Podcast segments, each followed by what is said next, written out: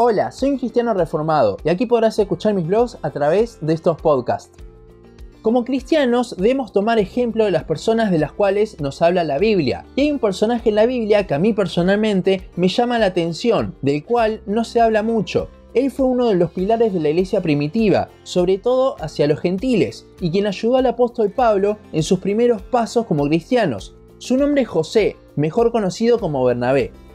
Su primera aparición es en Hechos 4, 36 al 37, que dice, entonces José, a quien los apóstoles pusieron por sobrenombre Bernabé, que traducido es hijo de consolación, levita, natural de Chipre, como tenía una heredad, la vendió y trajo el precio y lo puso a los pies de los apóstoles. Bernabé aparece en la Biblia como un ejemplo de lo que los cristianos hacían en el mal llamado comunismo de la iglesia, en este periodo de la iglesia, los cristianos daban sus posesiones a los apóstoles y ellos las repartían equitativamente de acuerdo a las necesidades de cada uno. Bernabé es puesto entonces aquí como el ejemplo positivo de lo que hacían los cristianos. Él vendió una tierra que tenía y dio absolutamente todo lo que había conseguido a los apóstoles para que ellos lo utilicen. En el capítulo 5, en contraposición, vemos el ejemplo negativo de esto, Ananías y Zafira, quienes usaron esto para vender sus bienes, quedarse con una parte y dar el resto para quedar bien. Ante esto, Dios los castigó con la muerte por el engaño que habían hecho. En el versículo 36, como vimos, se nos da una introducción de quién era este hermano, ya que luego, a lo largo del libro de Hechos, tomará protagonismo en ciertas oportunidades. Lucas nos dice que su nombre en realidad era José, pero que los apóstoles lo llamaban Bernabé. Recordemos que en ese entonces el nombre con el que se llamaba una persona representaba algún rasgo distintivo de esa persona. Entonces, ¿qué significa Bernabé? El pasaje nos da una pequeña traducción, pero que en la traducción al español se pierde mucho. Primero, el nombre Bernabé, en el original Barnabás, es un nombre caldeo compuesto por dos palabras. La primera es Bar, que significaba hijo, y la segunda, Neví, que viene de la palabra Naví, la cual se traduce como profeta juntado las dos palabras, sería entonces hijo de profeta. Esto no significa que Bernabé haya sido un profeta, sino que lo que denota esta palabra es la buena oratoria, el buen discurso de Bernabé. De hecho, más adelante en el versículo nos dice que era levita. Los levitas eran la tribu de Israel encargada del servicio al Señor. No tenían otro trabajo más que servir en el templo. Sin embargo, Bernabé era un levita de Chipre, a unos kilómetros de Jerusalén, donde estaba el templo. En ese entonces, los levitas no solo servían en el templo, sino que también eran los que dirigían las distintivas sinagogas judías.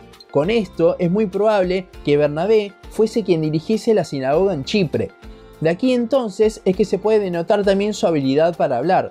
Además, los levitas eran instruidos en la ley, con lo cual Bernabé tenía un profundo conocimiento de las escrituras.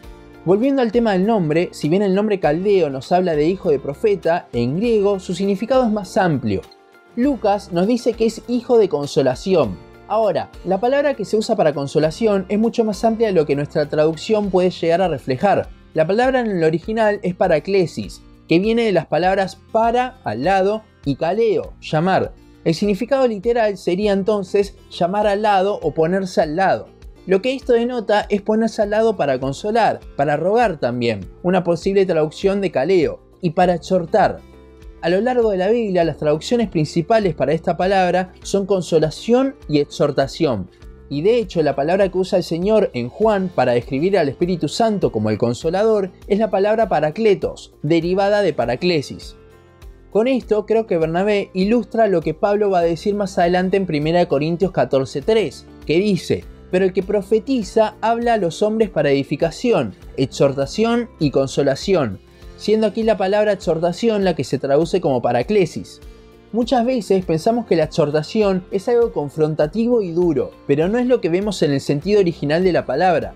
Es ponerse al lado de la persona para animar, consolar, obviamente marcar el error si lo hay, pero con amor, en José se notaba tanto esta disposición, tanto desde arriba del púlpito como en el trato personal, de querer animar a las personas y ayudarlas por medio de la consolación y exhortación que los apóstoles le pusieron por sobrenombre Bernabé.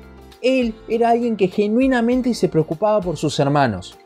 Quiero terminar este primer podcast de la serie con una pregunta. Si nuestros líderes espirituales tuviesen que ponernos un nombre de acuerdo a lo que ellos ven en nosotros, como lo hicieron los apóstoles con José, ¿qué nombre nos pondrían? ¿Sería un lindo nombre o uno más bien deshonroso?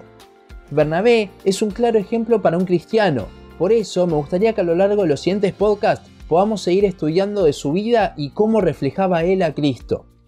Hasta aquí nuestro podcast de hoy. Síguenos en Facebook, Instagram, YouTube y Spotify. En todas nos encontrás como Cristiano Reformado. También seguinos en uncristianoreformado.blogspot.com para leer el resto de nuestros blogs. Nos vemos en la siguiente ocasión.